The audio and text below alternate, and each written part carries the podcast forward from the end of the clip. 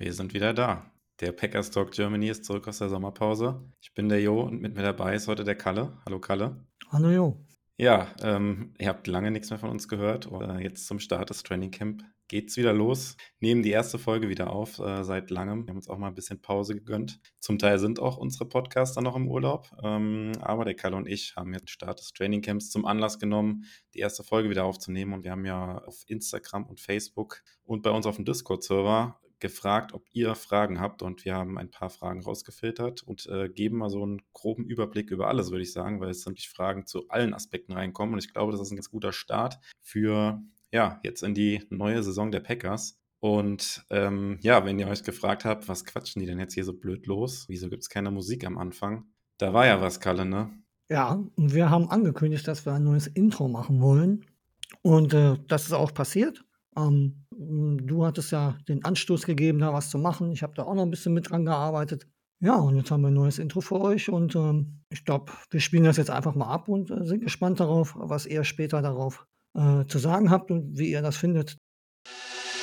Herzlich willkommen zum Packers Talk Germany, dem offiziellen Podcast der Packers Germany.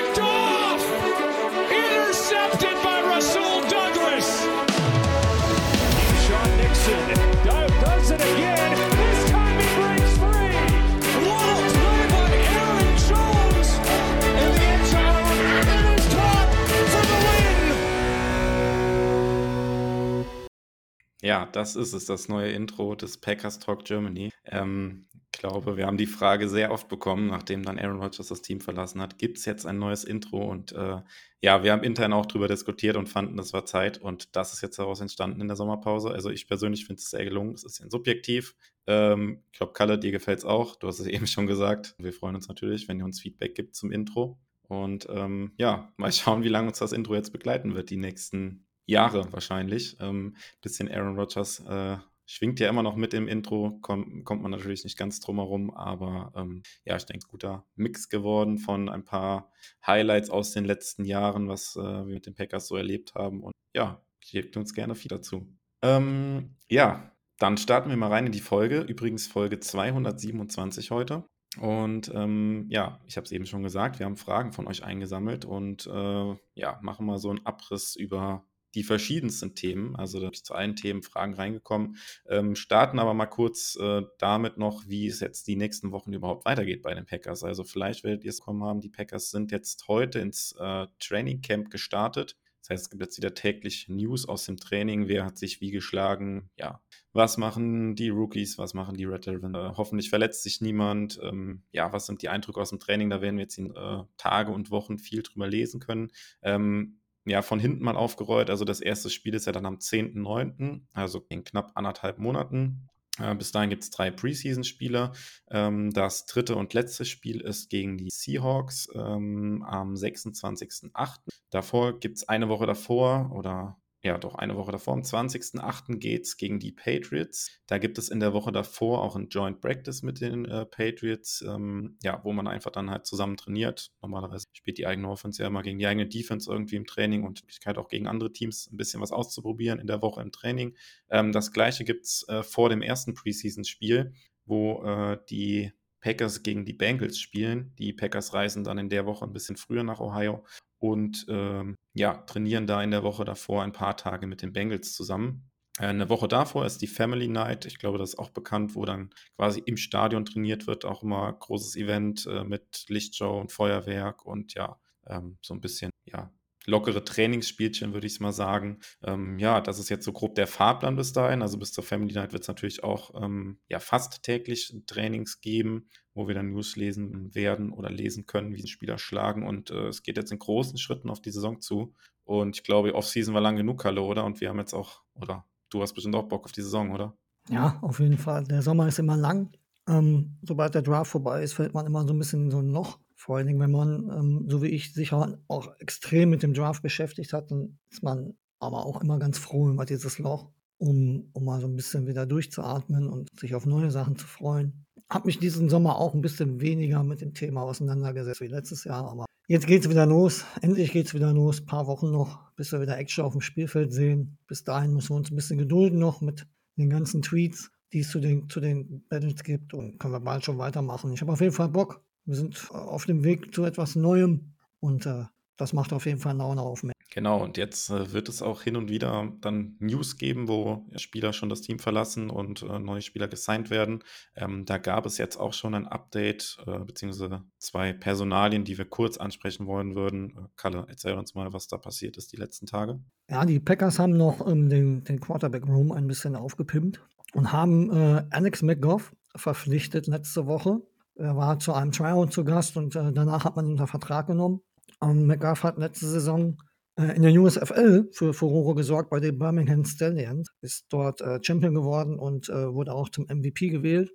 Hat wohl die Coaches überzeugt im Training und äh, wird als, als vierter Quarterback momentan ähm, in, in, das Trainingscamp gehen oder ist jetzt in das Training, Trainingscamp gegangen. Und ähm, ich bin gespannt, ähm, ob er sich da mit Danny Edling und ähm, Sean Clifford einen, einen, Kampf liefern kann, um, äh, um, um den Backup-Spot von, von John Love äh, einzunehmen. Und ähm, wir schauen mal, wo die Reise für ihn hingeht. Zudem ähm, haben die Packers, glaube ich, gestern war es, noch einen Right Receiver verpflichtet. Und zwar einen, einen uh, undrafted Free Agent aus diesem Jahr, der schon Zeit bei den, bei den Coles, glaube ich, und bei den Steelers verbracht hat. Ähm, wurde auch eingeladen beim Tryout. Ein bisschen lustig ähm, ist, dass er sich zu dem Zeitpunkt, als er zum Tryout eingeladen worden ist, sich äh, zufälligerweise in Wisconsin aufgehalten hat weil er dort nämlich äh, seine Familie besucht hat. Um, Cody Crest ist selber ein großer Packers-Fan. Das ist immer eine kleine, kleine schöne Nebengeschichte, die man da hat. Um, durchaus ein interessanter Mann. Hat am College ähm, äh, vier Jahre vor Harvard gespielt. Also, ähm, Intelligenz könnte vorhanden sein oder sollte vorhanden sein. Ähm, hat dann bei Sam Houston State, was mir persönlich selber gar nicht so viel sagt, ähm, die letzten Jahre verbracht. Ein, ein, ein sehr, sehr schneller Spieler.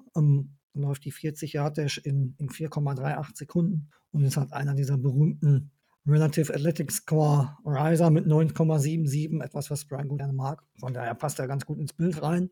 Und ähm, der wurde halt gestern verpflichtet. Im Zuge dessen habe ich gerade zufällig gelesen, wurde ähm, Jeff Cotton, der Wide Receiver, der die Non-Injury Football List gekommen ist, die Tage, ähm, wurde, wurde dafür entlassen, um, um Platz zu schaffen im 90-Mann-Roster. Und ähm, ersetzt ihn damit. Und mehr News haben wir eigentlich. Genau, da werden die nächsten Tage immer mal wieder was reintröpfeln. Aber ja, was wirklich Bedeutendes wird wahrscheinlich jetzt erstmal nicht dabei sein. Es geht ja jetzt auch hauptsächlich erstmal darum, den Kader jetzt im Laufe der Preseason halt runter zu trimmen auf ähm, ja, den 53-Mann-Kader und insbesondere die Spieler, die da das End-of-Roster-Player sind, fürs Training Camp jetzt da sind, dann eh auch häufig Namen, die man dann einmal gehört hat oder gelesen, aber ja, man dann auch eigentlich relativ schnell wieder vergessen kann ohne dass das jetzt abwertend den Spielern gegenüber gemeint werden soll, aber es ist halt einfach, ja, so gang und gäbe in der NFL. Und ähm, ja, die News haben wir abgehandelt. Ich würde sagen, Kalle, dann starten wir rein in die Fragen. Ich glaube, du hast die erste Frage für mich. Ja, ähm, und zwar die erste Frage kommt von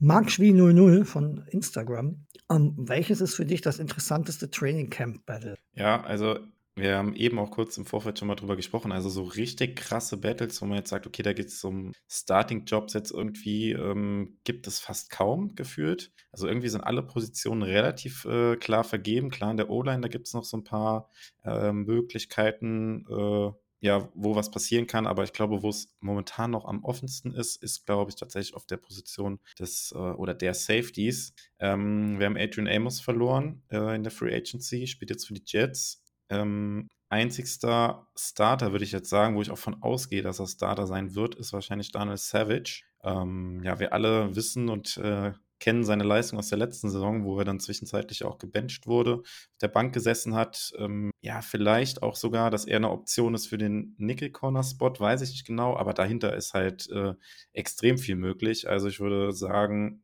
die besten Chancen vielleicht aktuell Rudy Ford, der ja dann auch in der Saison da reinrotiert ist, als äh, Savage dann gebencht wurde und neben Amos gespielt hat. Äh, ja, die Frage ist natürlich auch, was, äh, was macht zum Beispiel ähm, unser Draft-Pick Anthony Johnson? Ähm, kann er sich da irgendwie nach vorne spielen als, als sehr niedriger Draft-Pick? Äh, Dan Levitt, kann er mehr sein als ein Special Teams-Spieler? Also Safety ist halt gefühlt richtig offen, glaube ich, für, fürs Training Camp. Und da gilt es auf jeden Fall noch, ja, das, das Starting-Duo zu finden und äh, prinzipiell natürlich auch nicht ausgeschlossen, dass sich da auch noch jemanden ja, von außen dazu holt, einen erfahrenen Spieler.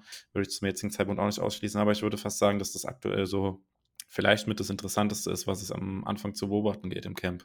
Ähm, ja, hast du noch eine andere Position, die du ins Spiel bringen wollen würdest? Ja, wenn dann die, die, die äh, Right Tackle Position noch, da wird ja im Vorfeld schon viel drüber gesprochen. Äh, Zach Tom oder. Kommen auch gleich noch Fragen zu, glaube ich. Ja, ja ich glaube schon. Deswegen würde ich da später darauf antworten. Aber ich glaube, Safety ist schon, ist schon so das Interessanteste. Jetzt zumindest am Anfang. Vielleicht kristallisiert sich da schon einer ziemlich schnell raus. Am Wide Receiver ist vielleicht noch interessant wer da nach Watson und Downs kommt. Aber ich glaube, die Safety-Position ist erstmal die, die man am meisten beobachten müsste. Okay, die nächste Frage geht jetzt in eine ganz andere Richtung und kommt vom Slipey87. Habt ihr eine Meinung zu den Madden-Ratings? Und er hat uns vermisst. Ja, danke, dass du uns vermisst hast. Und äh, ja, Keller, hast du eine Meinung zu den Madden-Ratings? Also ich verfolge das immer irgendwie dann auf Social Media, wenn da irgendwie steht, Spieler XY ist in den 99er-Club äh, dazugekommen, weil er jetzt ein 99er-Rating hat in Madden. Also viel mehr kann ich dazu gar nicht sagen. Kannst du dazu mehr sagen? Nein, ich kann dazu auch, auch nicht viel mehr sagen. Ich, ich zock ab und zu mit meinem Sohn, das war es aber auch schon. Und ähm, das Einzige, was ich wirklich mitkriege, ist das, was du gerade sagtest, welche Spieler da herausragen. Also, Snipey, mein Lieber, es tut mir leid, aber ich habe da, hab da auch keine Ahnung von, muss ich ehrlich gestehen. Tut mir echt leid. Können wir gerne im Discord noch diskutieren, wenn du möchtest. Vielleicht kannst du mir da helfen. Keine Ahnung. Okay. Ähm, ja, geht, geht mir ähnlich. Also ich habe, äh, um das noch kurz, äh, kurz rund zu machen, also ich musste dann auch erstmal googeln. Äh, bester Packers-Spieler anscheinend Jair Alexander mit einem 95er Overall-Rating. Danach kommt äh, Bakhtiari okay, mit einem 90er-Rating. ja, also ich hätte gern Zeit, Madden zu spielen, aber ähm, ja, Zeit ist begrenzt am Tag. Leider äh, fällt sowas dann hinten runter. Früher habe ich es auch gerne gezockt. Da geht's mir. Gut, ähm, wir hatten ja gerade schon über die Online gesprochen. Dann, dann, gehen wir mal so ein bisschen auf die Online ein. Dazu sind nämlich auch Fragen reingekommen. Nämlich eine Frage von Timon Busse, auch über Instagram reingekommen. Stand bei David Bakhtiari. Besteht Hoffnung, dass er wieder bei 100% ist? Also bis ähm, heute Mittag hätte ich die Frage mit Ja beantwortet und äh, dann kam heute kurz vor dem Trainingcamp dann ein Tweet rein, beziehungsweise Matt LaFleur hat es in der Pressekonferenz vom Trainingcamp geäußert, dass äh, Bakhtiari ähm, quasi gesondert trainieren wird oder nicht das volle Programm mitmachen wird. Und äh, ich fand das Thema ja letztes Jahr immer schon nervig, dass man da immer äh, gucken musste, ja, wie ist es jetzt? Hat er den geteilten Snap-Count dann bei Spielen teilweise gehabt mit Josh Nischman? Ähm, ja, hat sowieso auch Spiele verpasst. Ich glaube, es waren drei Spiele, die er verpasst hat. Die geteilten Snap-Counts halt, dann in der Woche immer wieder auf dem Injury-Report gestanden, konnte nicht trainieren. So, und das Ganze ist jetzt, also wir hatten jetzt ja wieder sechs Monate Off-Season, äh, wo eigentlich gar nichts gelaufen ist. Und äh, da geht man eigentlich davon aus, dass äh, jetzt nach so zweieinhalb Jahren, wo jetzt die, Ver die Verletzung her ist, das eigentlich irgendwie geklärt sein sollte. Und dann äh, kommt Matt LaFleur raus und sagt, nee, da muss jetzt wieder irgendwie limitiert erstmal irgendwie trainieren. Natürlich kann es sein, dass es eine Vorsichtsmaßnahme ist, aber ganz ehrlich, die Spieler machen ja auch in der Offseason normalerweise, ähm, ja, halten sich irgendwie fit und machen nicht, nicht gar nichts in der Zeit. Also für mich ist es äh, ein schlechtes Zeichen, dass äh, Bakhtiari dann jetzt anscheinend im Trainingcamp nicht 100% mitziehen kann. Ja, ich weiß nicht, wie du das siehst, ob du das ähnlich siehst, aber ich würde fast mal sagen, um die Frage zu beantworten, ob er wieder bei 100% ist, würde ich sagen, nein. Ja, da gehe ich mit. Äh, ich bin auch eher bei Nein. Es war letztes Jahr halt so, dass, dass es auch, glaube ich, abhängig war vom, vom Zustand des Spielfeldes. Es gibt ja diese sogenannten Turfplätze und diese Kunstrasenplätze und ich glaube, die sind alle unterschiedlich. Ich glaube, in Detroit hat er da große Probleme gehabt letztes Jahr und musste runter, musste ersetzt werden. Ich glaube, das ist auch eine große Rolle beim Spiel. Und ähm, wenn man jetzt halt schon wieder darüber spricht, dass, dass es wieder alles so ein bisschen punktuell stattfindet bei ihm, sehe ich das auch. Aber man muss abwarten. Ähm, das sind jetzt schon fast drei Jahre her, glaube ich, wo, wo, wo, er sich die Verletzung zugezogen hat und er so lange immer noch schauen muss, wie er trainiert und, und äh, wie er seine Pausen macht, glaube ich. Nicht so positiv. Und äh, von daher glaube ich auch nicht, dass er bei 100 Prozent ist. Wenn er 90 Prozent mitbringt, ist er, glaube ich, immer noch einer der Besseren. Aber wie gesagt, das müssen wir abwarten, wie das in der Saison weiterhin verläuft. Ich glaube, dann ja, kann man das auch perspektivisch halt auch, finde ich, äh, sorry, also perspektivisch halt auch irgendwie für die, für die Offense blöd, weil, oder auch für, insbesondere für John Love auch blöd, weil vielleicht Left Tackle mit die wichtigste, wichtigste Position in der Offensive Line und du hast da potenziell einen Elite Left Tackle, der aber halt irgendwie nicht so bei 100% dann zu sein scheint. Ähm, selbst wenn er jetzt die Spiele halt irgendwie macht oder sowas, du hast ja dann auch die, die Raps im Training, die er dann halt vielleicht nur eingeschränkt machen kann und äh, wie soll sich Jordan Love auf diese Situation dann irgendwie einstellen, wenn er da die ganze Zeit mit einer wechselnden O-Line sogar im Training dann hantieren muss. Also ja, mit Rogers, klar, das hat irgendwie Plug and Play halt sowieso immer geklappt. Äh, die haben ewig lange zusammengespielt, blindes Verständnis, aber jetzt gerade mit so einem jungen Quarterback perspektivisch finde ich das halt maximal unglücklich und äh, Bakhtiari ist ja auch kein Spieler, der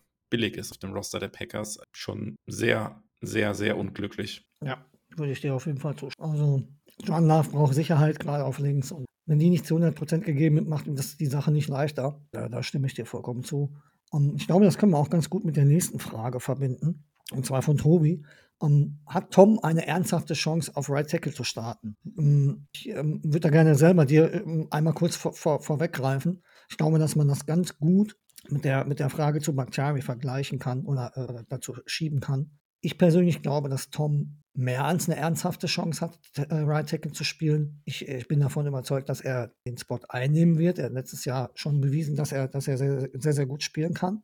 Und äh, ich bin überzeugt, dass er ähm, den Right Tackle Spot als Starter bekommen wird. Und zwar aus dem Grund, weil wenn Bakhtiari nicht zu 100% ist und nicht jedes Spiel gehen kann, glaube ich, wäre es von Vorteil, wenn man nicht zu viel rotiert, sondern mit Josh Nisch, du sagst immer Nischman, ich nenne ihn Nyman, ähm, äh, mit äh, Josh Neinman ähm, dann lieber jemanden fitten auf der Bank sitzen hat, der direkt reinrotieren kann und direkt auf Left Tackle spielen kann, als wenn man dann im Spiel wieder Neiman rüberziehen würde auf Left Tackle, um Tom dann reinzuschmeißen. Ich glaube, dass das die, die, die sinnvollere Alternative wäre, halt auf Left Tackle wirklich einen richtigen Backup zu haben. Und deswegen glaube ich persönlich, dass Tom der Starter auf, auf Right Tackle am Ende ja, finde ich auf jeden Fall nicht, äh, nicht schlecht, den Gedankengang dahinter von dir. Und ähm, es deutet sich ja vielleicht auch so an, dass ähm, Tom da aktuell die besten Chancen hat auf Right Tackle. Zumindest war es jetzt im ersten Training so gewesen, wie Beatwriter gelesen hat, dass Zach Tom da auch die Snaps bekommen hat auf Right Tackle am Anfang. Ähm, ja, und auch perspektivisch. Also er ist noch auf dem äh, Rookie-Vertrag, ist jung,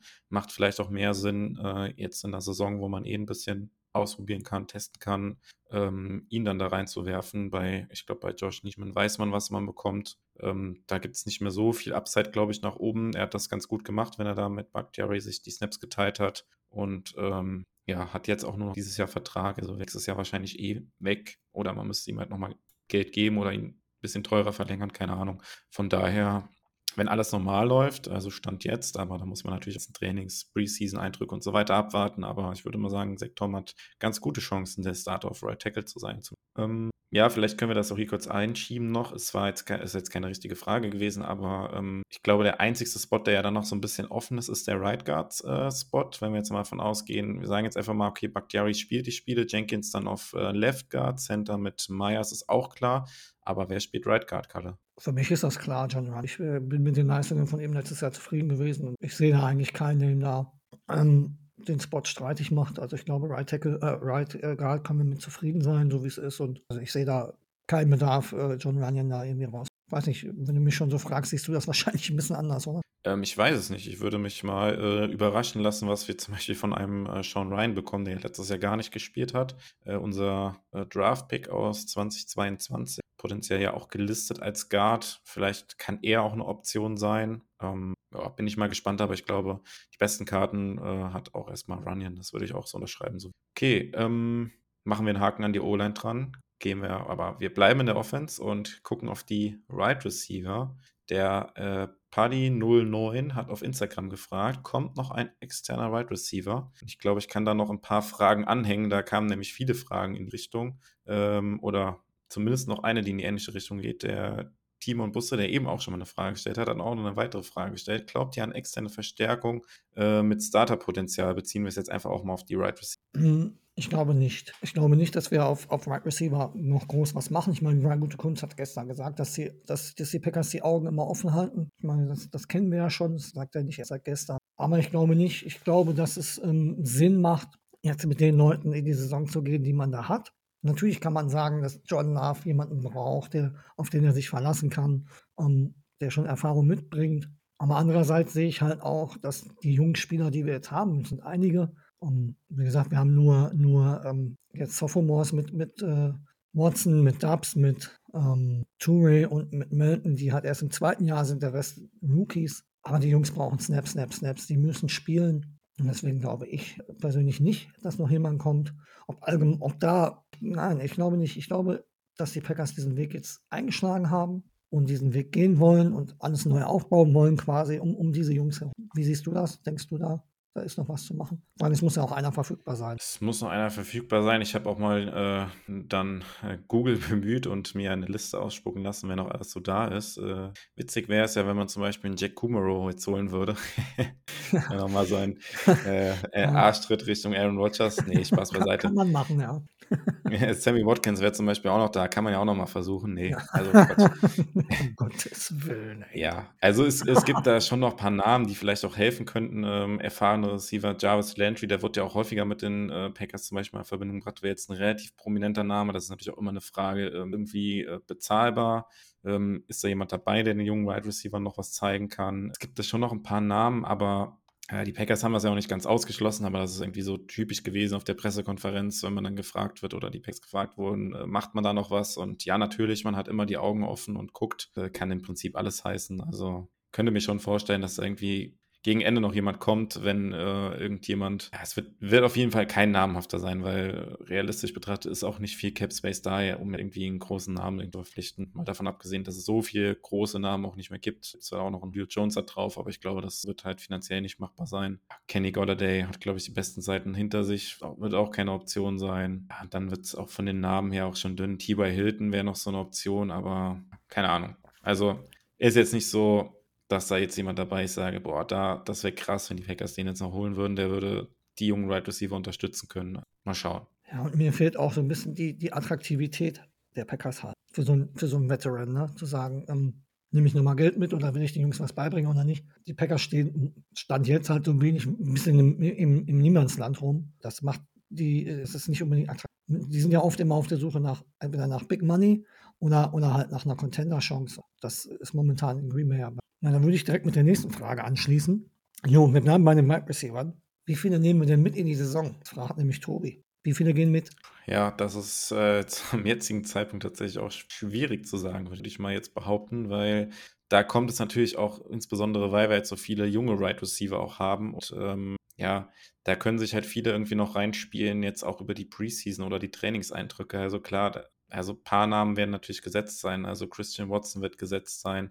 Ähm, die Rookies werden gesetzt sein. Also Dontavian äh, Wicks, äh, Jaden Reed werden gesetzt sein. Äh, Romeo Dubs wird gesetzt sein. Das sind schon mal, wenn ich mich erzählt habe, sind es vier auf jeden Fall schon mal. Die sollten auf jeden Fall schon mal gesetzt sein. Aber ich glaube, dahinter ist äh, viel möglich. Also Samari Touré natürlich, der äh, jetzt schon ein bisschen länger bei den Packers dabei ist, der ein bisschen Erfahrung mitbringt. Äh, Grant Trudeau ist natürlich auch noch ein Draftpick, den man wahrscheinlich mitnehmen wird. Dann wäre man schon bei sechs. Also es wird sich wahrscheinlich nachher bei sechs plus minus eins wird sich einpendeln, wie das halt meistens so ist bei so einem 53er Kader. Aber ob es dann jetzt fünf oder sieben oder sechs werden, hängt, glaube ich, sehr davon ab, wie die Preseason verläuft. Ja, da gehe ich mit. Also 6, 7, ich tippe eher. Es kommt halt darauf an, wie man den, den Roster aufteilen will, ob man wieder viele äh, O-Liner mitnimmt, so wie letztes Jahr. Also 6 werden es mindestens sein, eventuell 7 mehr sehen. Dann würde ich direkt von, von Tim21 die nächste Frage hinterher schieben, Jo, weil das genau da reinpasst. Wer von den Leuten, die du mir gerade genannt hast, wo du sagst, dass die auf jeden Fall gesetzt sind, wer wird denn die Nummer 1 sein?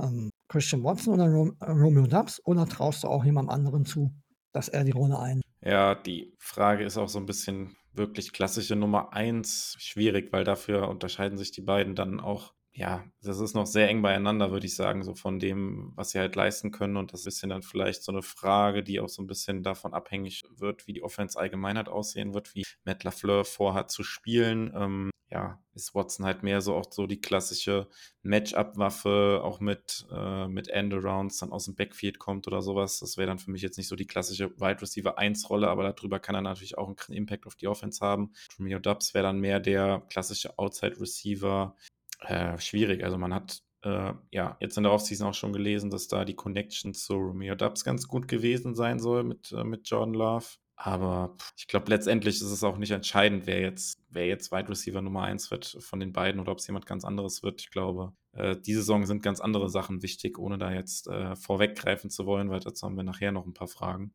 Ja, Ich weiß nicht, hast du äh, jemanden, äh, wo du sagst, äh, das ist meine Nummer eins die Saison oder ähnlich wie? Geht in eine ähnliche Richtung, weil ich finde, also das, die beiden ganz klar, die, die beiden sein müssen, die, die das jetzt tragen. Ich glaube, da, da sind wir uns ja einig. Aber die können auch unterschiedlicher nicht sein. ne, vom Typ her, Watson ist der Field Stretcher, der ganz viel über seinen extremen Speed kommt, der, der den Leuten davonläuft. Dubs hat halt einen guten Release, sein Route Running ist halt schon ziemlich gut gewesen letztes Jahr und mit Sicherheit wird es auch noch besser. Die können auch nicht unterschiedlicher nicht sein. Irgendwie, ähm, mich würde es freuen, wenn wir hinterher über 1a und 1b sprechen. Ich weiß nicht, ob es so weit kommt. Ähm, aber dieser klassische Nummer 1 Receiver, der fehlt noch. Dafür sind sie auch einfach zu unerfahren. Ähm, einer mit von den beiden, die besseren Stats auflegen, da, da, davon kann man ausgehen. Aber zwischen den beiden wird sich entscheiden. Ich glaube nicht, dass ein Jane Reed jetzt hier ähm, als vermutlicher Slot-Receiver auf einmal die Nummer 1 sein wird.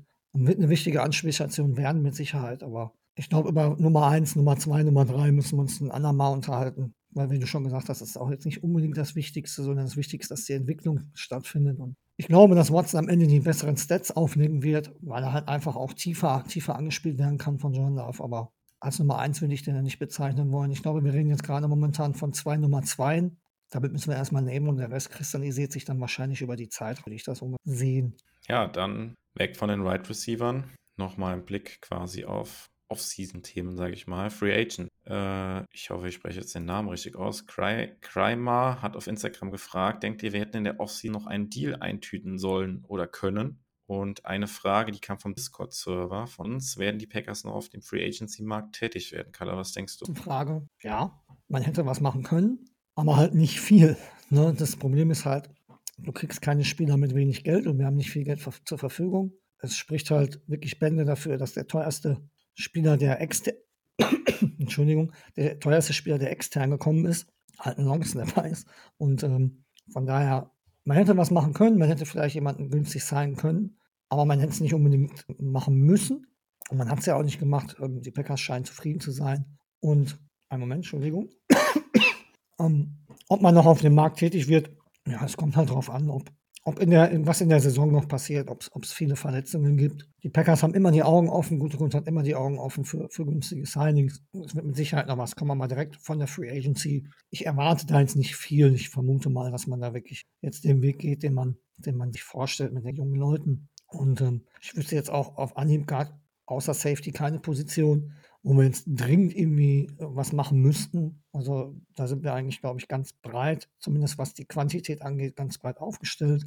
Ich meine, Safety ist quantitativ auch breit aufgestellt, aber es sind halt viele Fragezeichen. Aber sonst ähm, sehe ich erstmal keinen Bedarf, auch mit den Verletzten ähm, Rashan Gary und ähm, Eric Stokes noch nicht, weil, weil da ja auch noch offen ist. Und wann sie jetzt zurückkommen, sieht ja eigentlich wohl ganz gut aus. Also ich glaube, in nächster Zeit erstmal nicht, was in der Saison viele verletzt, die Packers oder siehst du noch jemanden irgendwie, den du, wenn du sagst, den könnte man günstig noch holen? Nee, absolut nicht. Also man muss sich halt die Situation der Packers dann auch nochmal vor Augen führen. Man hat jetzt nicht wirklich viel ähm, äh, Handgeld, sag ich mal, wo man ja Spieler verpflichten kann. Ähm, und ich glaube, das Geld, was man halt jetzt nicht ausgibt, das kann man dann auch eher sparen halt für die kommende Saison auch, äh, wo man dann vielleicht eher nochmal ähm, ja, dann Deals äh, machen sollte. Ich glaube, zum jetzigen Zeitpunkt wäre das so einfach gut investiertes Geld, weil wir werden höchstwahrscheinlich dieses Jahr nicht den Super Bowl mitspielen. Äh, surprise, surprise. Aber ja, vielleicht äh, können wir uns nächstes Jahr in eine Position bringen, dass wir das wieder können oder im Jahr darauf und äh, deshalb das Geld lieber nicht jetzt ausgeben und in äh, Verträge investieren und ja, mit dem arbeiten, was man jetzt hat, was natürlich nicht heißt, dass man gar nichts mehr machen wird. Also du hast ja auch angedeutet, es gibt immer Moves auch in der Saison noch, wo man dann reagieren muss auf Verletzungen, aber es wird kein namhafter Free Agent mehr zu den Packers irgendwie kommen. Ich glaube davon. Okay. Um, genau, ähm, Kalle. Ich glaube, die nächste Frage musst du mir stellen. Weil, die muss ich dir äh, auf jeden Fall stellen, weil du bist du der Experte, nicht ich. Um, der Paddy oder Paddy 09, der, der viele Fragen gestellt hat. Erstmal danke dafür, dass du dir so viel Mühe gegeben hast, uns Fragen zu stellen. Äh, wir freuen uns auf jeden Fall darüber.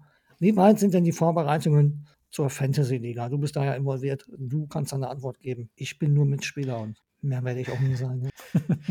Genau, vielleicht werden sich auch einige Zuhörer jetzt fragen, hey, was für eine Fantasy-Liga? Ähm, da kurz zur Erklärung, wir haben innerhalb von vom Packers Germany, also vom Verein, machen wir eine Fantasy-Football-Vereinsmeisterschaft. Genau, da sind wir jetzt in den Vorbereitungen, die Ligen einzuteilen und äh, sind wir da fast fertig. Die Anmeldephase endet morgen, also für Kurzentschlossene, wenn ihr noch Lust habt mitzumachen, schnell Mitglied werden beim Packers Germany und bei der Vereinsmeisterschaft mitmachen. Wenn ihr schnell seid, schafft ihr es noch oder an unsere Mitglieder noch schnell anmelden. Äh, ihr tut auch was Gutes für den guten Zweck. Der Verein spendet für jeden Teilnehmer 5 Euro. Das kann ich, glaube ich, auch schon mal vorwegnehmen ähm, an einen guten Zweck, nämlich an den German Charity Bowl, ähm, wo das gesamte Geld dann in einen Topf kommt und der Gewinner des German äh, Charity Bowls darf sich dann einen guten Zweck aussuchen, die Gesamtsumme wird. Da waren wir letztes Jahr schon dabei und unser Vereinsmeister aus dem letzten Jahr darf uns da dieses Jahr vertreten beim Charity Bowl. Und ja, die Vorbereitungen laufen. Und ich glaube, ähm, dazu werden wir in den nächsten Wochen noch was sagen. Wir werden noch wieder eine Packers Talk Germany Hörerliga an den Start bringen. Hatten wir letztes Jahr auch eine Liga mit zwölf Leuten, wo der Chris und der Sebastian und ich mitgespielt haben. Äh, und das wird es dieses Jahr auch wieder geben. Können alle Hörer mitmachen hier vom Podcast. Ja, Fantasy Football sowieso eine gute Sache. Ich glaube, Kalle, du hast ja auch mittlerweile deinen Gefallen daran gefunden. Ja, es geht. Ah, ich habe letztes Jahr das erste Mal gespielt. Ich habe mich da vorher nie mit auseinandergesetzt und auch nie vor, das zu machen. Ähm, wurde dann vom, vom lieben Tobi dazu überredet. Aber ja, es macht schon Spaß. Ähm, gerade wenn man dann vereinsintern gegen die Leute spielt, ist es natürlich noch, noch, noch mal ein bisschen besonders. Und äh, am Ende springt ja auch was bei raus, wenn man dann Meister wird und Vereinsmeister ist und halt beim German Championship halt mitspielen darf. Und gibt ja auch noch ein kleines Präsent. Und wenn er Bock drauf hat, macht mit. Es macht auf jeden Fall Spaß. Und äh, meldet euch einfach bis morgen. Ansonsten morgen ist Donnerstag, also bis morgen spätestens solltet ihr euch gemeldet haben. Dann, dann könnt ihr noch mitspielen. Ich glaube, wir haben einiges an, an Mitspielern dazu gewonnen im Gegensatz zum letzten Jahr. Das weiß ich wohl. Aber wie gesagt, wer Bock hat, macht einfach mit. Auch welche, die sich gar nicht damit auskennen, da kommt man schneller. Wie gesagt, ich kannte mich da letztes Jahr auch nicht mit aus. Und ähm, man kommt relativ schnell rein, wenn man bisschen Zeit nimmt. Okay, dann weg vom Fantasy Football hin zur nächsten Frage. Ähm, ihr merkt, wir springen vielleicht ein bisschen in den Themen, aber ich glaube, ihr könnt, ich hoffe, ihr könnt trotzdem folgen.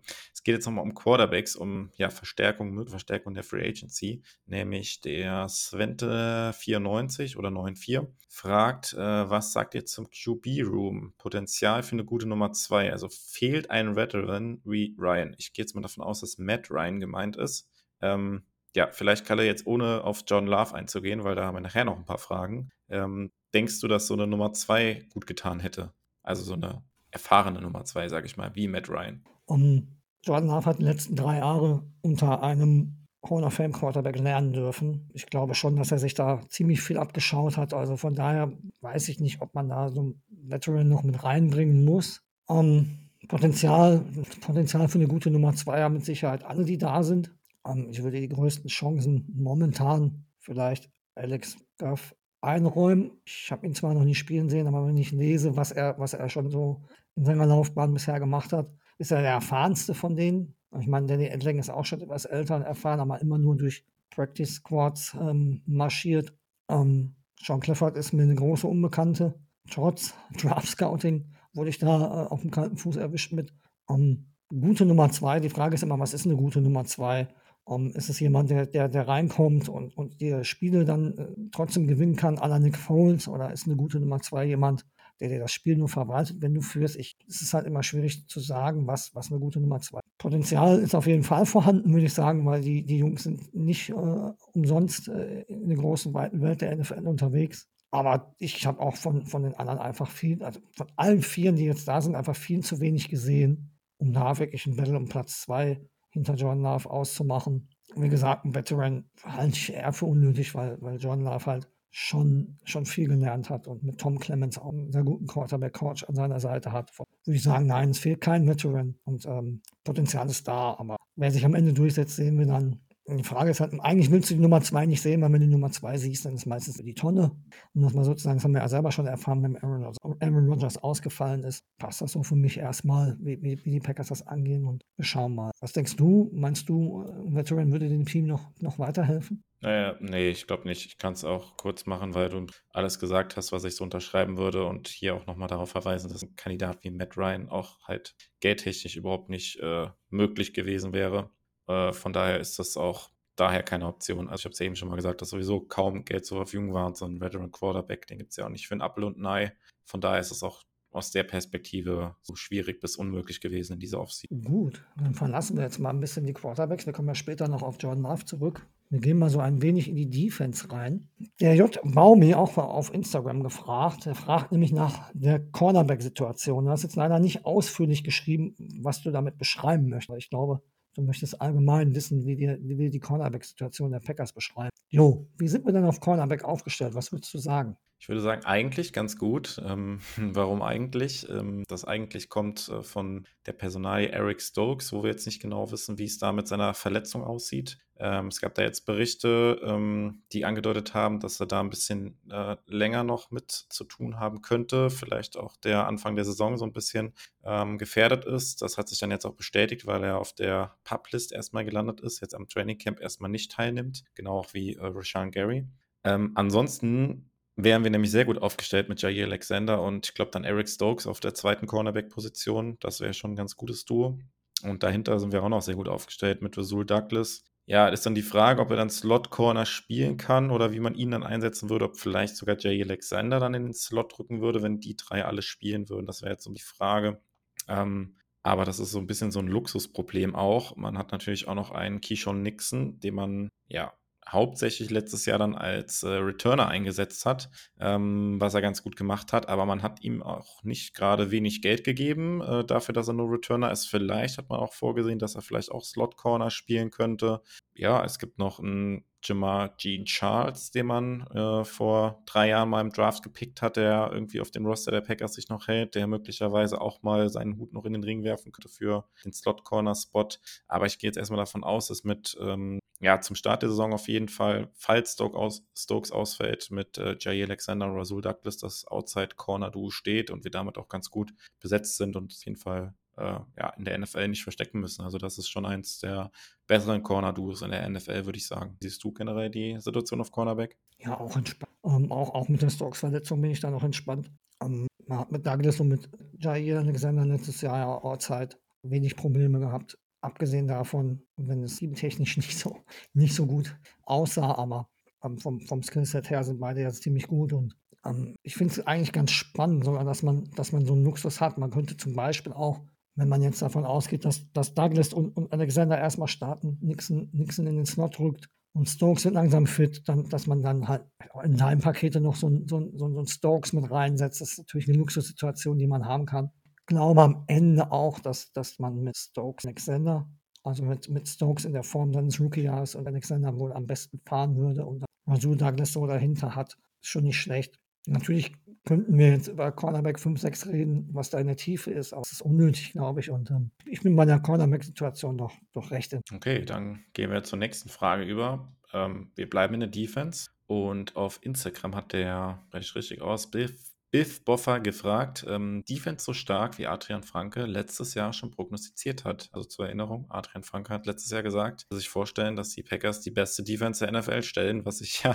bekanntermaßen nicht so wirklich bewahrheitet hat. Äh, ja, Kalle, was, was hat sich geändert oder was könnte ähm, Grund zur Annahme sein, dass die Defense dieses Jahr besser ist? Hm, ja, die Frage ist gut. Die Frage ist wirklich sehr gut. Um, ähm, für mich gibt es sowieso keine Ausreden mehr. Um, da muss jetzt was passieren. Ähm, das Ende der Saison sah ja nicht schlecht aus, im, im, im Gegensatz zum, zum, Anfang der letzten Saison. So stark wie Adrian Frank es prognostiziert hat, glaube ich nicht, aber ich erwarte schon, dass sie besser spielen wird. Ist noch ein bisschen eingespielter. Natürlich hat man Jaron Reed und die Nori zwei Leute in der Defensive Line verloren, hat man jetzt mit Rookies ersetzt. Die wird nicht so stark. Also äh, äh, Top 5 Defense sehe ich da immer noch nicht. Das liegt aber eher weniger an den Spielern. Um, aber das, das, muss ja besser werden. Also, um, ähm, wie gesagt, der, der Trend zum Ende der Saison hin war ja schon, war schon in die Richtung, dass besser werden könnte. Ich gehe davon aus, dass sie besser wird, durch Zahlen auf, auch in, in, in Klatschmomenten halt auch, auch wieder präsent sein wird.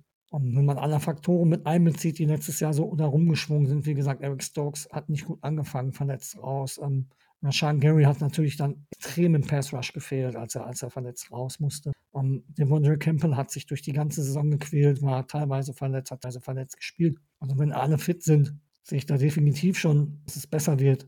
Nur halt die Hoffnung, glaube ich, von dieser Top 3, Top 5 Defense, die, die habe ich aufgegeben, ähm, solange eine, eine gewisse Person ähm, das Sagen hat. Ich bin halt mittlerweile kein großer Fan mehr, obwohl ich das anfangs schon war, weil es in der ersten Saison eigentlich ganz gut aussah.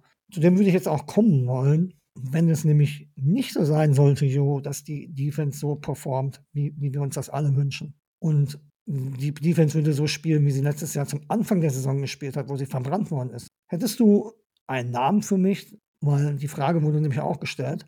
Ähm, äh, wer die Nachfolge von Joe Barry äh, antreten könnte in Green Bay, falls er doch entlassen werden sollte? Ähm, ja, ehrlich gesagt, ich habe keinen Namen jetzt parat, der mir spontan in den Sinn kommt. Und ich glaube, das ist auch immer sehr davon abhängig, wie die Saison generell verläuft, weil das ja dann auch häufig irgendwie Kandidaten, die von einem Team kommen, die potenziell eine gute Defense gestellt haben. Also, dass man ja auch häufig das, ähm, ja, Defensive Coordinator, die eine gute Defense gestellt haben, dann Head Coach irgendwo anders werden. Und, ähm, ähnlich wird es hier auch. Also, ja, wenn irgendwo eine gute Defense ist, wird man da versuchen, dann vielleicht, falls man Job Area austauschen würde, denjenigen dann zu ersetzen. Aber ich finde das zum jetzigen Zeitpunkt äh, schwierig, das irgendwie zu prognostizieren. Häufig spielen ja dann noch irgendwie, mh, hm, ja, aus der Vergangenheit äh, gibt es da vielleicht irgendwelche Connections, die Matt LaFleur noch mit äh, irgendwelchen Trainern hat, mit denen er vor ein paar Jahren schon mal zusammengearbeitet hat. Sowas kommt ja dann auch häufig. Ähm, ja, so ganz spontan finde ich es schwierig zu sagen. Ähm, ich glaube allgemein zur Defense, ich erwarte schon eine Steigerung. Gegen Ende der Saison war es ja besser. Du hast eben Anfang der Saison äh, davon gesprochen, dass sie richtig verbrannt wurde. Das stimmt natürlich. Gegen Ende wurde es aber leicht besser. Aber ich glaube, man hat auch an den Stellen schon jetzt Veränderungen gebracht, was halt wirklich auch problematisch war, nämlich auch mal wieder die, die Run-Defense. Und im Prinzip hat man da jetzt zwei Starter ja auch verloren oder bewusst abgegeben mit Dean Lowry und äh, Reed. Ähm, ja, und äh, guckt jetzt einfach, was man da von anderen Spielern bekommen kann. Ähm, äh, Devonte Wyatt, der jetzt in sein zweites Jahr kommt, äh, wo man hoffentlich jetzt einen Impact erwarten kann. Oder ich hoffe, dass da ein Impact kommt, sagen wir es mal so. Ähm, ja, insbesondere so auf jeden Fall die, die Run-Defense so ein bisschen Schlüssel zum Erfolg. Und äh, wir haben eben angesprochen, auch bei den Safeties, so ja, unklar ist die Situation noch, aber äh, interessante Statistik, die ich dazu gefunden habe, ist tatsächlich, dass unsere beiden Starter letztes Jahr äh, von äh, PFF nach Grades der 68. beste und der 64. beste Safety waren. Also Amos 64, Savage der 68. beste. Ähm, ganz ehrlich, wir haben darüber gesprochen, dass die Situation noch unklar ist, aber egal wer das spielt, viel schlechter geht es halt nicht. Und äh, von daher bin ich da auch jetzt insgesamt doch positiv gestimmt, dass, ähm, ja, dass der Trend so ein bisschen vom Ende der Saison anhält. Und ich denke auch, dass das so ein bisschen mit der Grund war, warum dann Joe Barry nicht entlassen wurde, dass man da eine Veränderung gesehen hat, dass es besser wurde gegen Ende der Saison. Und dass das jetzt dann hoffentlich äh, dafür sorgt, äh, dass, und ich glaube, eine gute Defense können wir auf jeden Fall auch gebrauchen, weil die Offense ist erstmal, glaube ich, ein Fragezeichen. Und je mehr wir da von der Defense bekommen, desto mehr kann natürlich auch die Offense entlastet werden. Dem kann ich nur zu 100 Prozent zu. Um, wir wandern mal wieder so ein bisschen von der Defense, weil ich habe eine Frage zum Kicker. Und zwar von ja, KB aus G97 heißt das. Die Situation des Kickers, wie würdest du die beschreiben momentan?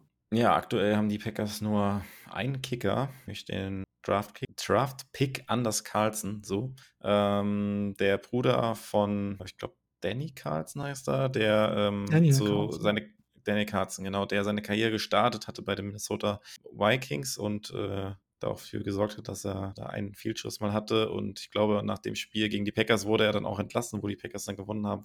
Er, äh, aber äh, genau das nur am Rande. Also den, den Draft haben sie jetzt ein bisschen, äh, haben sie jetzt erstmal dabei. Ähm, ist auch der einzige Kicker, der jetzt dabei ist. Es gab ja da auch in der Offseason um Mason Crosby, kommt er doch zurück äh, oder ist das Kapitel jetzt zu Ende?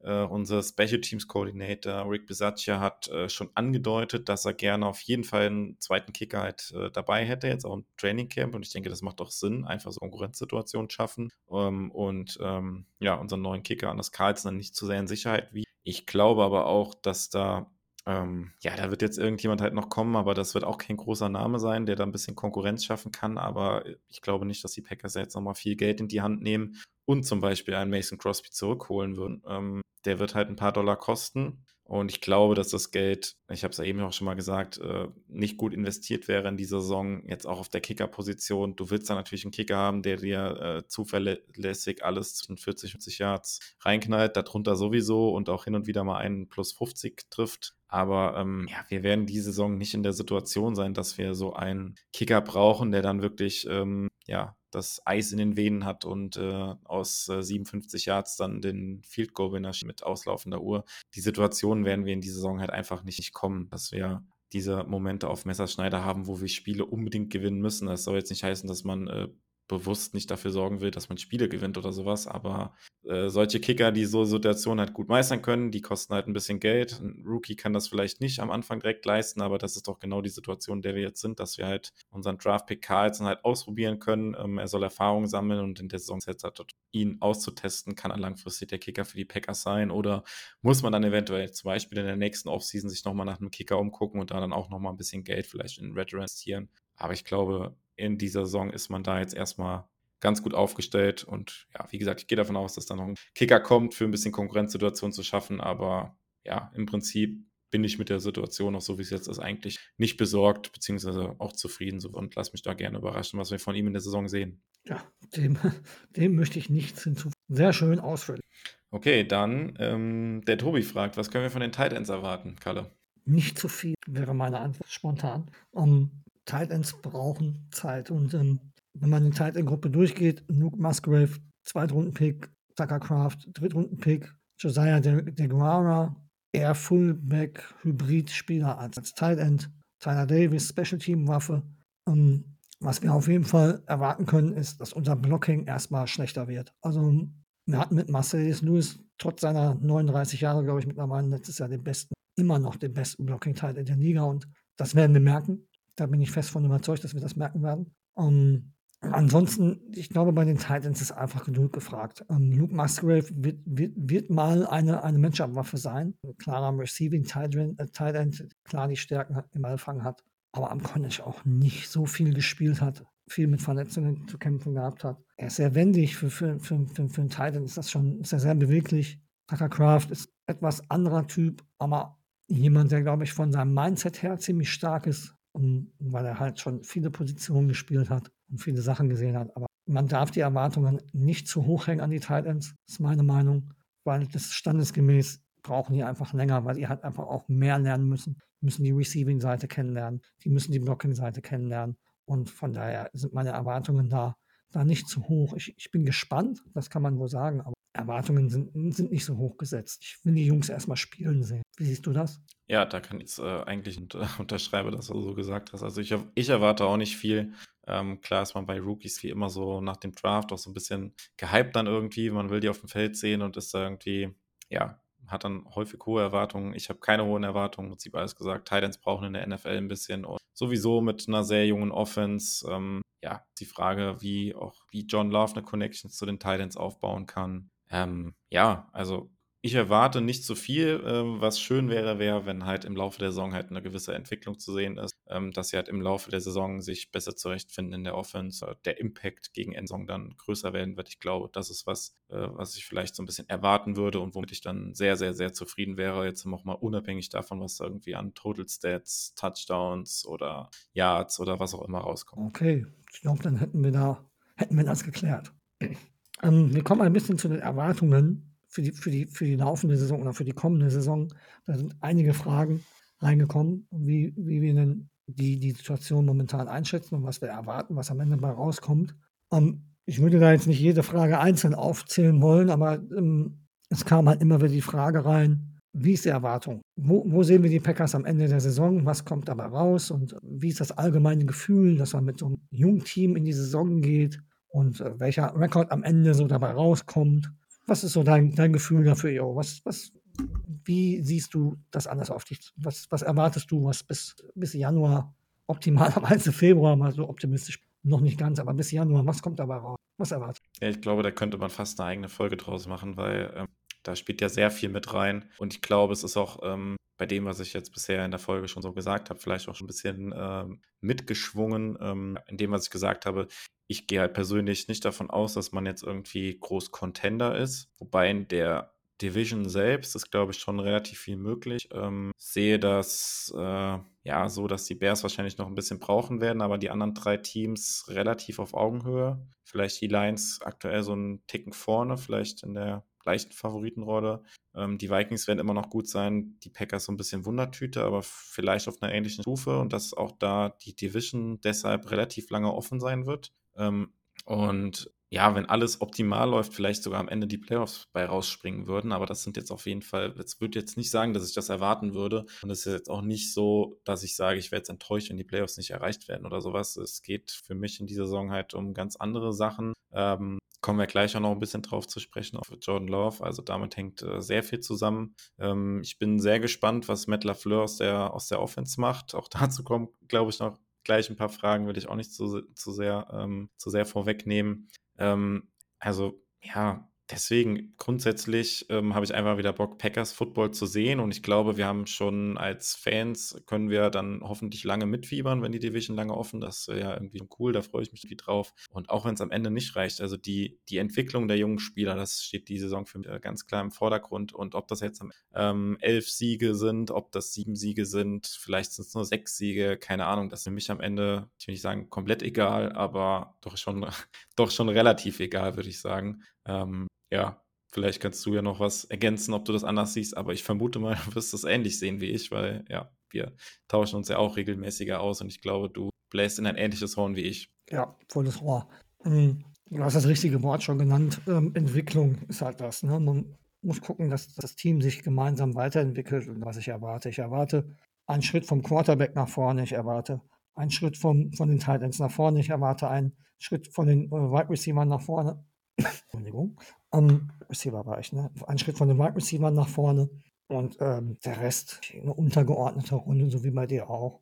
Vielleicht geht was in der Division, vielleicht kann man da den einen oder anderen ärgern, aber wie gesagt, das Team stellt sich so ein bisschen neu auf. Nicht, nicht Re Rebuild wäre eh das falsche Wort für mich äh, jetzt in der jetzigen Situation. Aber alles andere als die Entwicklung sekundär und die, die Entwicklung steht da für mich ganz klar über allem. Ich unterschreibe, wie du das. Ja, ich würde ich würd nochmal einhaken, Kalle, weil ähm, kommen wir, wir, wir legen uns jetzt fest und äh, ich frage dich jetzt als erstes, wie viele Siege holen denn die Packers? Hau jetzt eine Zahl raus und nicht irgendwie von bis. Ich sag danach auch eine Zahl. Ich mag die Frage nicht. äh, sieben. Du darfst. Ja, ich glaube, ich bin ein bisschen optimistischer. Ich sage acht Siege, aber es wäre immer noch ein negativer Rekord. Aber ich glaube, ich habe es ja eben gesagt. Wäre für mich nicht weiter schlimm. Ähm, ich würde tatsächlich noch eine Frage aus diesem Fragenblock, wo wirklich sehr viele Fragen kamen, rauspicken, weil das geht vielleicht auch noch mal ein bisschen in eine andere Richtung, wo du vielleicht was zu sagen kannst. Ähm, der äh, OBJ23 hat gefragt, bauen die Packers auf eine schlechte Saison bzw. einen hohen Pick nächstes für einen QB oder für neue Waffen? Ich glaube, das würdest du verneinen, oder? Definitiv nicht. Und die Packers sagen selbst ja auch immer, dass sie eine kompetitive Franchise sind. Und ähm, wenn man auf eine schlechte Saison baut, reden, reden wir über Tanking und das macht eigentlich keiner in der NFL. Daher schließe ich das komplett aus. Ähm, man wird dieses Jahr, so wie es aussieht, zwei First-Round-Picks haben, damit kann man arbeiten. Und äh, mehr als ein klares Nein kann ich da, kann ich da auch gar nicht. Das schließe ich komplett aus, dass man sich schlecht. Das kann ich mir einfach bemessen. Ich denke, da geht's. Okay, dann, äh, wir haben es jetzt mehrmals angedeutet, äh, gehen wir zum nächsten Themenblock über ähm, nämlich zu Jordan Love. Ich glaube, da wird die Saison viel drum drehen und dazu sind auch einige Fragen reingekommen. Und äh, schon wieder eine Frage von Paddy. Der hat gefragt, äh, wie viele Spiele wird Jordan Love in der Preseason machen? Das ist ja immer so eine Frage. Starting Quarterbacks, setzt man sie überhaupt ein in der Preseason? Aaron Rodgers hat ja quasi in den letzten Jahren nie gespielt in der Preseason. Ähm, wie viele Spiele macht Jordan Love, Kalle? Ähm, alle drei. Äh, nicht alle komplett, aber er wird in allen drei zum Einsatz kommen. Der braucht die Reps, der braucht die Gegner. Von daher glaube ich, dass man ihn. Ja, ich glaube, ähm, dass haben die Packers mehr oder weniger auf den Pressekonferenzen jetzt vor den Trainingcamps schon angedeutet, dass John Love äh, Spielzeit braucht und Spielzeit bekommen wird. Ich glaube, da kann man jetzt mittlerweile fast von ausgehen, dass er in drei Spielen, auch ja, in allen drei Spielen mindestens mal, würde fast schätzen, so eine Halbzeit bekommt. Ähm, ja, ich würde mal einfach ähm, weitermachen mit der nächsten Frage. Von über Instagram kam die auch von Fischer Kirian. Kirian, ich hoffe, ich spreche richtig aus. Wie geduldig werden die Packers mit Jordan Love in der ersten Saison als Starter sein? Das ist echt schwer zu beantworten, weil es kommt halt natürlich darauf an, wie er performt. Ne? Wenn er natürlich, ich sag mal, die ersten fünf Spieler alles in den Sand setzt, dann wird die Geduld mit Sicherheit ähm, schneller zu Ende sein, als wenn er sich stetig weiterentwickelt. Um, Geduld muss man mitbringen. Es ist kein Meister vom Himmel gefallen. Es ist nicht jeder Aaron Rodgers, der, der nach sieben Spielen überzeugt. Von daher ich würde die ganze Saison abwarten. Der Vertrag sagt ja jetzt quasi auch, dass er, dass er zwei Jahre Zeit hat, aber dieses eine Jahr sollte man komplette Geduld mitbringen. Mehr habe ich dazu gar nicht zu sagen, weil irgendwie nach fünf Spielen, glaube ich, ist, wäre das noch zu früh, dann irgendwie die Hoffnung aufzugeben. Man muss gucken, wie alle 17 Spiele sind meiner Meinung nach, oder von mir aus auch 14 und dann zieht man die Reißleine, wenn es überhaupt nicht läuft. Aber ich, also ich persönlich äh, gebe ihm das ganze Jahr, wie die Packers das machen. Ich, ich denke, die schlagen in eine ähnliche Kerbe, ähm, zu sagen, wir geben ihm mindestens eins, wenn nicht sogar anderthalb bis zwei einschätzen. Ja, also die ähm, in der Fragestellung war ja quasi auch schon mit drin, dass die Packers Geduld haben werden. Ich glaube, die Packers haben immer wieder angedeutet.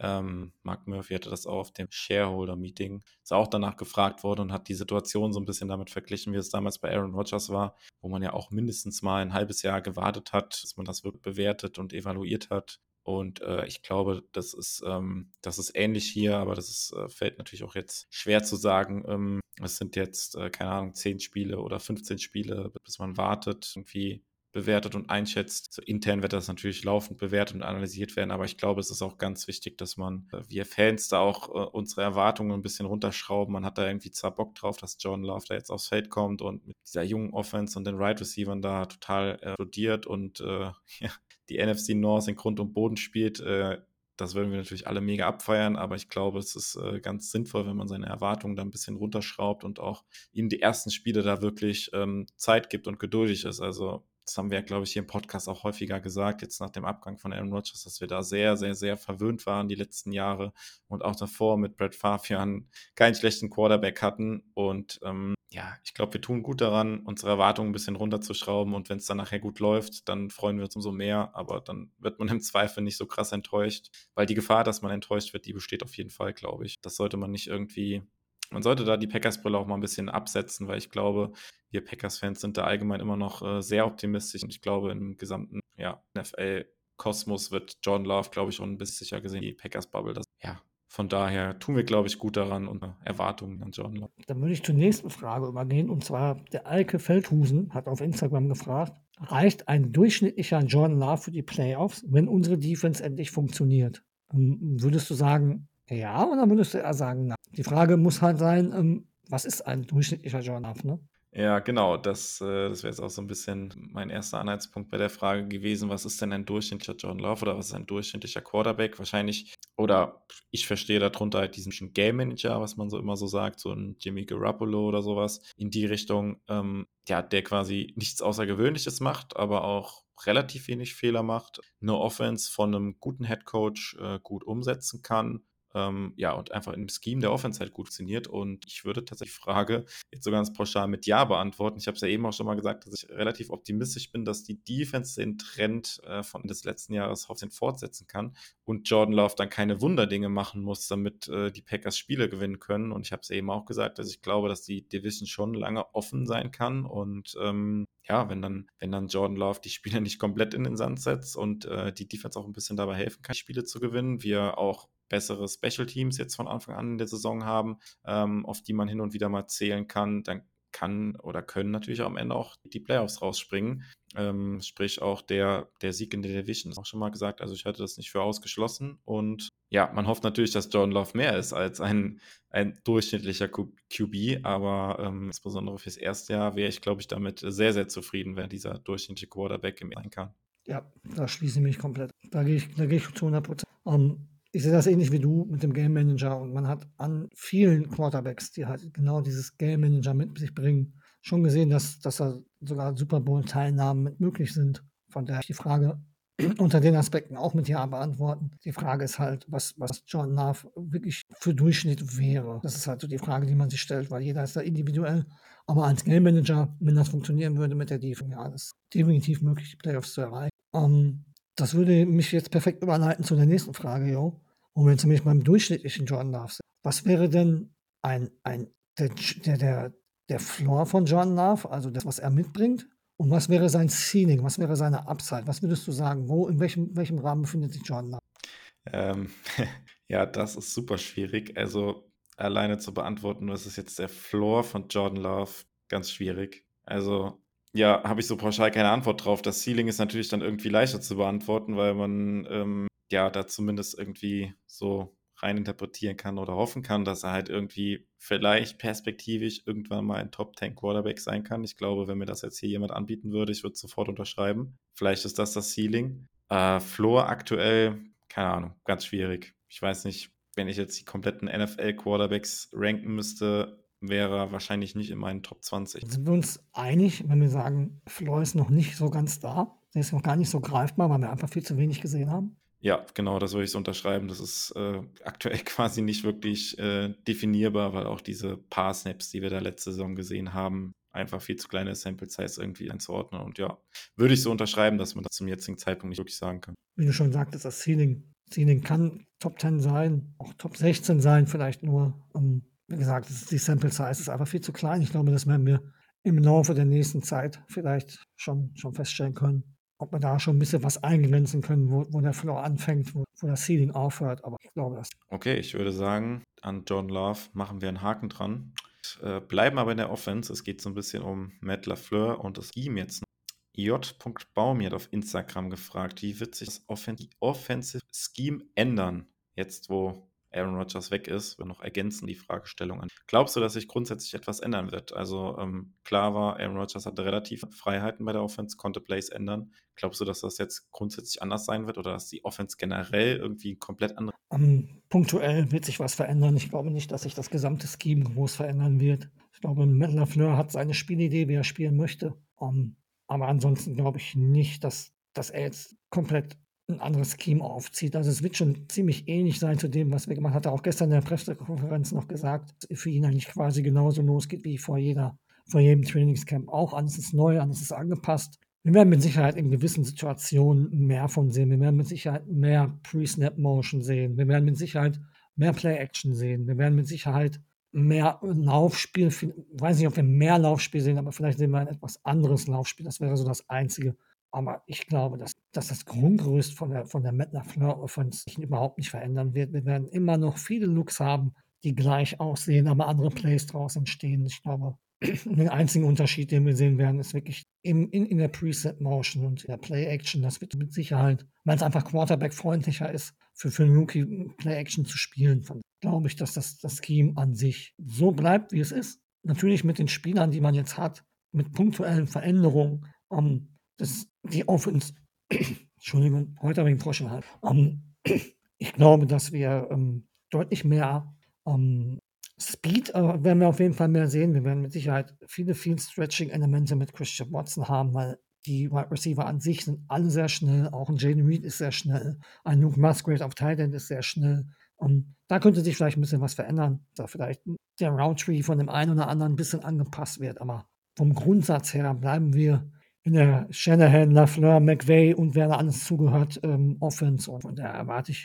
im Großen und Ganzen keine Veränderung. Wenn ja, kann ich im Prinzip äh, nicht mehr äh, viel zu ergänzen. Ich glaube, das Schicksal so gesagt und würde ich auch so unterschreiben. Also wir werden mehr Play-Action sehen, wir werden mehr Precept Pre-Snap-Motion sehen, also dass sich Spieler vor dem Snap bewegen und äh, versuchen zu verwirren. Aaron Rodgers war da ja kein Fan von gewesen. Da gab es ja auch Diskussionen, dass äh, Rodgers dann da nach den Spielen, nach den ersten Saison gesagt hatte, die müsste einfacher gestaltet werden. Er war ja ein Quarterback, der ja, das äh, bisher aus, seinem, aus seiner NFL-Karriere quasi dann nur kannte, das äh, statisches Bild halt irgendwie hatte ähm, äh, und die Defense so lesen konnte, hatte diese Motion nicht gemocht. Ich glaube, dass genau das ist, oder genau das das ist, was äh, Matt LaFleur eigentlich ähm, so im Kopf hat oder umsetzen möchte. Und ich glaube, das viel mehr sehen, aber genau das Prinzip auch angedeutet. Und das auch mehr, ähm, das, ähm, ja, das Laufspiel wird, glaube ich, auch ein bisschen mehr, mehr schultern müssen. Ähm, ich glaube, ähm, O-Line wird sowieso ähm, nicht das Problem werden. Ähm, wenn wir jetzt erstmal davon ausgehen, dass äh, die genannten von vorhin dann auch Starter sein können, ähm, dann werden wir eine gute O-Line haben, wo wir auch äh, viel übers Laufspiel halt machen können. Und äh, ja, ja, letztes Jahr auch schon sehr gut gewesen, das Laufspiel, und dass man darauf aufbaut und dann halt auch viel, ja, oder deutlich mehr Play-Action sehen wird. Aber da bin ich auch mal gespannt und ich glaube, das ist somit auch eine der ja, spannendsten Fragestellungen, wenn es jetzt halt in die ersten Spiele reingeht, weil ja, wir kennten oder wir kannten jetzt die Offense halt nur mit ähm, Aaron Rodgers und Matt LaFleur und es ist halt schwierig gewesen, das zu differenzieren, was ist jetzt quasi zugeschnitten auf Aaron Rodgers, was hat äh, Rodgers quasi selbst dann noch für Input mitgegeben ins Playbook, in die Plays, ja, wie viel war da auf, von ihm quasi abhängig gemacht worden und wie viel war dann tatsächlich auch die von Matt LaFleur? Und ich glaube, das wird man jetzt in den ersten äh, paar Spielen wird das halt interessant zu sehen sein, wie Matt LaFleur eigentlich vielleicht Offense spielen will, weil ähm, Jordan Love ist natürlich auch ein Quarterback, den quasi er vielleicht so ein bisschen mit ausgesucht hat für seinen Style Offense spielen, denn wurde er gepickt, als Matt LaFleur schon Head Coach bei uns war und äh, zu einem Zeitpunkt vielleicht, wo nicht ganz abzusehen war, dass Aaron Rodgers dann nochmal ein bisschen aufdrehen kann und noch vier Jahre im Tank hatte. Ja, von daher, ähm, ich glaube, ähm, haben wir auch schon häufiger hier gesagt, das lastet jetzt auch ein bisschen Druck auf Matt LaFleur. Alle erwarten jetzt was von ihm, dass er aus der Offense irgendwie was rausholt und äh, schauen wir mal. Ich bin da, bin da gespannt. Ähm, Grundsätzlich bin ich aber da auch ähm, ganz ob LaFleur da nichts aufs Feld bringen kann. Okay, dann schließen wir jetzt das Spielerische so ein bisschen ab und wir werfen mal einen kleinen Blick in die Zukunft, Jo.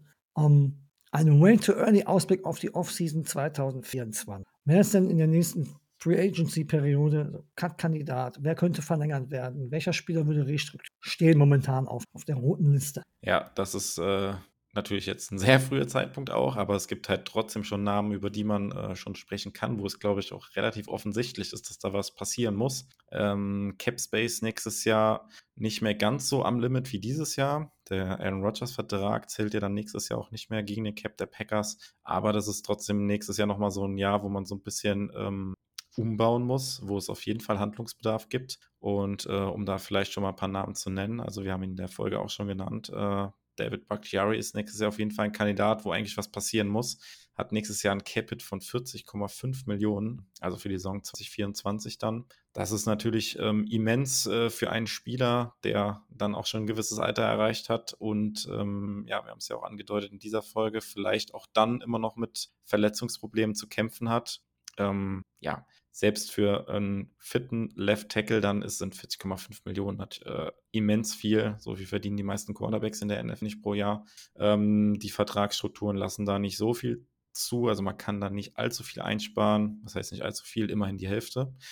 Also knapp 21,5 Millionen könnte man einsparen, hätte aber auch entsprechend viel Dead Cap, äh, nämlich knapp 19 Millionen. Aber da wird wahrscheinlich auf jeden Fall was passieren. Ähm, ja, ein Spieler, wo, wo auch was passiert wahrscheinlich, ist auch Aaron Jones. Nächstes Jahr ein Cap-Hit von 17 Millionen. Das war ja damals schon, als er den Vertrag abgeschlossen hat, ähm, ja, wo die Packers ja auch so ein bisschen Kritik bekommen haben, äh, dass sie Corey Lindsley den Center haben ziehen lassen und dafür quasi die Running Back-Position äh, priorisiert haben und Jones äh, verlängert haben. Er hätte nächstes Jahr ein Capit von 17 Millionen und man könnte äh, ja, man könnte da Capit einsparen, wenn man ihn entlässt. Der Vertrag war ja damals schon so strukturiert, dass er gegen äh, Ende raus es halt die Möglichkeit gibt, äh, Jones zu entlassen. Man kann natürlich da auch nochmal mit einer weiteren Vertragsverlängerung irgendwie Cap schieben, aber potenziell 17 Millionen für einen Running Back ist dann auch relativ viel. Da könnte was passieren. Ja, und dann gibt es halt die ähm, teuren Verträge auch von, von ja, Spielern noch, die jetzt auch vor kurzem erst verlängert sind, wo man natürlich perspektivisch auch ähm,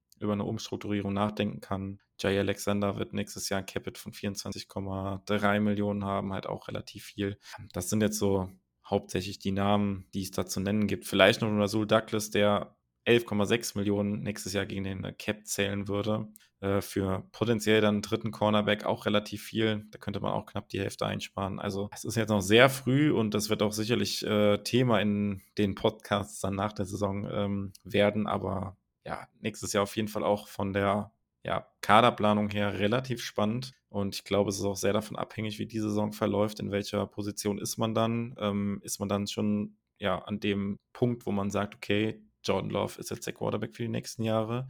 Geht man dann all in, schafft man nochmal richtig viel Cap Space, schiebt ganz viel in die Zukunft und lädt den Kader nochmal nächstes Jahr richtig krass auf. Oder ist nächstes Jahr nochmal so ein weiteres Übergangsjahr, weil man vielleicht mit Jordan Love nicht die Lösung gefunden hat. Oder vielleicht sagt, wir geben ihm noch ein Jahr Zeit. Ähm, ja, überbrückt das nächste Jahr nochmal und greift dann 2025 wieder an. Also das ist, glaube ich, auch sehr davon abhängig, wie gesagt, wie die Saison ausgeht und ja, es gibt da diverse Möglichkeiten und einige Verträge, wo man was machen kann und wo auch mit Sicherheit was passieren wird. Aber ja, wie der Fragesteller schon gesagt hat, way too early. Ich glaube, äh, dem brauche ich nichts hinzufügen. Ich glaube, das hast du ausführlich erklärt und wir warten da einfach ab wenn die nächste Offseason ansteht. Okay, dann ähm, abschließend noch ein Blick auf die Offseason 2024. Zieht er dann auch so ein bisschen darauf ab, was äh, wäre denn, wenn Jordan Love nicht einschlägt? Und äh, die Frage kam, wie stark, beziehungsweise welche Tiefe hat die QB-Klasse im Draft 2024? Du hast ja gesagt, die Packers wahrscheinlich mit zwei First-Round-Picks. Wenn Aaron Rodgers ausreichend für die Jets macht, geht da was für die Packers in Sachen Quarterback vielleicht im nächsten Draft. Stimmt. Also die, die Klasse ist interessant, sie ist gut, sie ist tief würde ich sie auch bezeichnen. Also sind ein paar, ein paar Jungs da. Es gibt zwei Namen, die da ganz äh, rausstechen, die ein bisschen im Konsens um Positionen zwischen 1 und 2 immer, immer, immer hin und her wechseln. Das ist einmal Caleb Williams ähm,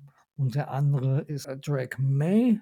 Und Drake May ist von North Carolina. Ich glaube, Caleb Williams von, ähm, lass mich kurz überlegen, von USC, glaube ich. Und ähm, die beiden streiten sich momentan so ein bisschen um die Nummer 1. Beide sehr talentiert bin da jetzt auch noch nicht so tief drin. Ähm, wird erst auch, auch eher Anfang 2024 soweit sein, mir das anzusehen. Aber sie wird besser sein als die letzten zwei Jahre. Ähm, das kann man auf jeden Fall sagen. Ähm, ich könnte noch ein paar Namen reinschmeißen. Michael Penix Jr. zum Beispiel oder ein Quinn Ewers von Texas, ein Bo Nix. Ähm, äh, Spencer Redler ist auch so ein Name, der da kursiert. Also es sind schon einige da nächstes Jahr. Und ähm, ich bin davon überzeugt, dass in den ersten drei Runden nächstes Jahr einige sehen werden. Aber da muss man natürlich auch die College-Saison noch abwarten. Aber damit ihr die Namen schon mal gehört habt, ich glaube, Caleb Williams und Drake May sind die beiden Namen, die ihr euch jetzt schon mal vormerken könnt. Über die wird richtig heiß. Du bist ja nicht so college-affin. Ich glaube, du hast da nicht viel, nicht viel weiteres. Ich habe da keine große, nee, genau. Ich habe da keine große Meinung zu, außer dass ich nicht glaube, dass die Packers da im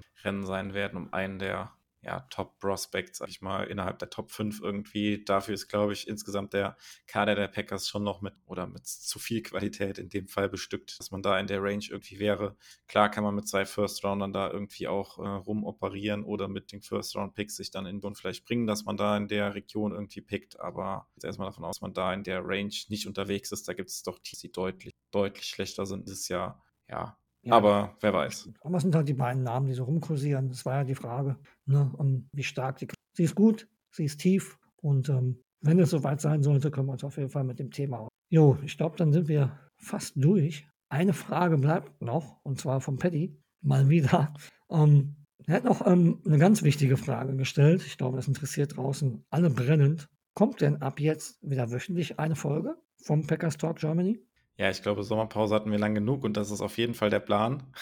ähm, ja, nee, also genau, es ist der Plan. Ähm, wir haben uns schon ein paar Sachen überlegt, was wir die nächsten Wochen noch machen können. Ähm, die Preseason geht ja dann auch bald los, wo man über die Spiele sprechen kann. Man kann auch mal einen tieferen Blick in den Kader werfen. Es kommen dann die, die Cuts. Ähm, man kann ja die ersten Eindrücke von Jordan Love aus der Preseason diskutieren, äh, Eindrücke aus dem Training Camp. Ähm, äh, diskutieren. Also es gibt, glaube ich, genug Material für die nächsten Wochen. Äh, das bekommen wir, glaube ich, gut überbrückt. Ich kann es natürlich nicht versprechen, dass es jetzt jede Woche klappt. Äh, ja, es ist immer noch Urlaubszeit. Äh, wir sind auch noch mal in Urlaub. Und zum Beispiel nächste Woche noch mal eine Woche weg. Wird dann auf jeden Fall nicht dabei sein. Aber ja, das ist auf jeden Fall der Plan. Und äh, wir hoffen, dass wir das hinbekommen bis zum Start der Saison. Dann gibt es ja sowieso wieder die regulären Folgen. Dann sind wir auch wieder Enemy Territory am Start ähm, in der Woche. Genau. Aber das ist der Plan. Und ich glaube, damit können wir die Folge für heute abschließen, Kalle. Ich weiß nicht, ob du sonst noch was zu ergänzen hast. Dann wäre jetzt der Zeitpunkt. Ich habe äh, eigentlich nichts mehr zu sagen. Ähm, ich glaube, wir haben alle Fragen sehr gut beantwortet. Ich hoffe, ihr da draußen seid zufrieden.